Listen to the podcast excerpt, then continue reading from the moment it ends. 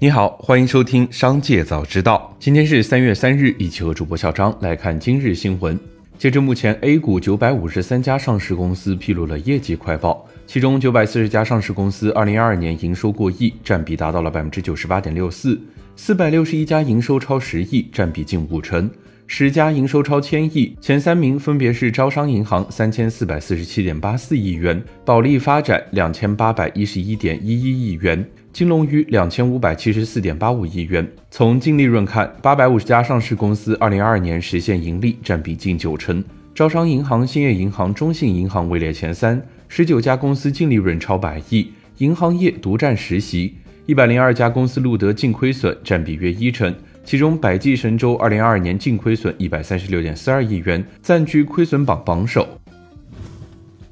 三月二日，人社部部长王小平表示，我国养老保险基金运作稳健，近些年来，养老保险制度改革稳步推进，覆盖范围持续扩大，基金收入持续增加，制度运行总体平稳，有较强的保发放能力。一是收支有平衡，二是基金有调剂，三是财政有投入，四是长远有储备。紧接着，让我们一起来关注企业动态。二零二三世界移动通信大会上，荣耀面对海外市场发布了 Magic 五系列手机新品。荣耀 CEO 赵明表示，他们就是要超越华为，成为新的标杆。MWC 上，荣耀发布了 Magic 五系列手机，售价八百九十九欧元起，向全球中高端手机市场发起冲击。二零二零年末，荣耀正式从华为剥离。任正非在送别会上勉励荣耀员工，未来他们是竞争对手，华为对荣耀不会客气，荣耀就是要做华为全球最强的竞争对手，超越华为，甚至可以喊打倒华为。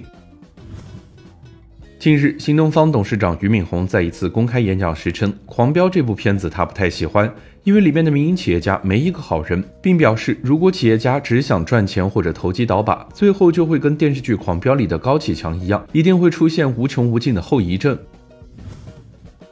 三月二日，金山软件在港交所公告，公司附属公司武汉金山、小米北京、小米武汉与其他投资者订立合伙协议，内容有关成立基金，预期认缴出色为人民币一百亿元，其中武汉金山作为有限合伙人出资五亿元。该基金将主要从事股权投资或准股权投资，或对非上市公司进行投资相关活动，着重于集成电路以及相关上游及下游领域。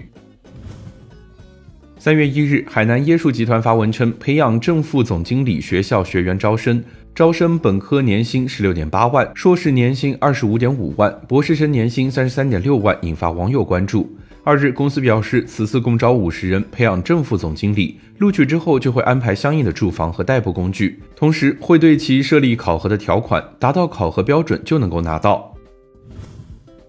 三月二日，理想汽车 CEO 李想分享理想汽车的经营理念。理想的品牌定位是家庭首选的豪华电动车品牌。理想表示，理想汽车接下来的目标是二零二七年占据二十万元以上乘用车市场百分之三十五的份额，二零三零年要成为全球领先的人工智能企业，对标特斯拉与苹果。三月二日举行的外交部例行记者会上，有记者提问：美国众议院外交事务委员会一日推动法案，赋予美国总统拜登封禁 TikTok 的权利，发言人对此有何回应？对此，中国外交部发言人毛宁表示，美方应当切实尊重市场经济和公平竞争原则，停止无理打压有关企业。毛宁指出，中方坚决反对美国一再泛化国家安全概念，滥用国家力量，无理打压别国企业。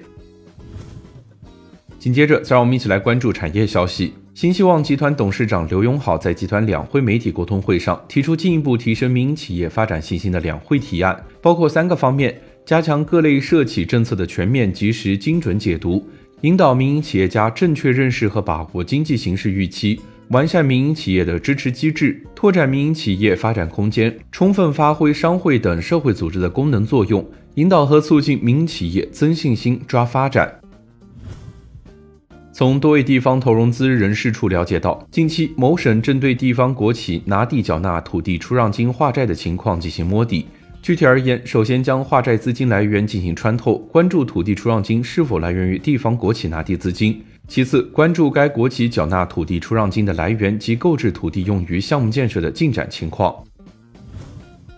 最后，再让我们一起来关注国际消息。三月一日，马斯克在特斯拉投资者日活动上表示，AI 让他感到压力很大，他们需要某种监管机构或者监督人工智能发展的机构，而他认为 AI 是相当危险的技术，他担心我们现在已经做了一些能够加速 AI 的事情。